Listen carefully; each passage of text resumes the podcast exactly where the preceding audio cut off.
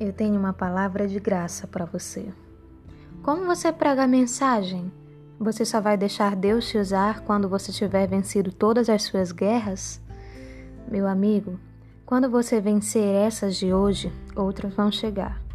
Estaremos sempre em guerra, embora sempre em paz com Cristo. Vai servir de remédio para as pessoas só quando for curado completamente? Ah, mas é porque eu preciso de respaldo para pregar cura. Se eu não for curado, então não posso pregar sobre cura. Que respaldo, meu irmão? Você precisa de autoridade.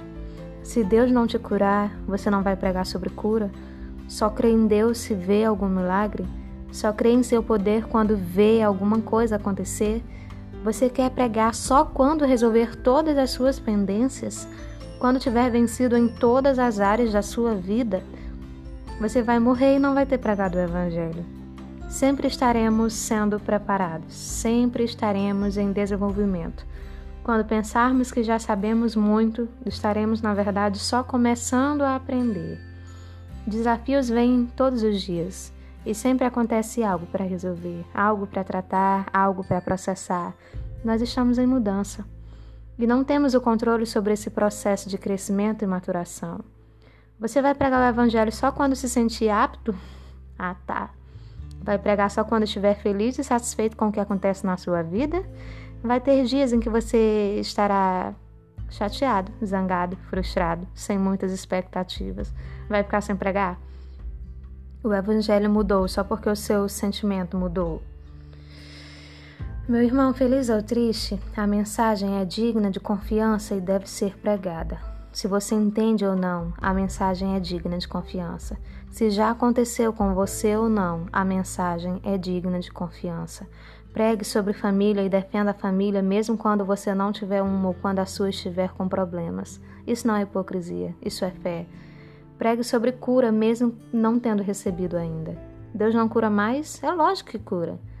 Pregue sobre esperança mesmo sem conseguir ver uma saída. Não é isso que é fé?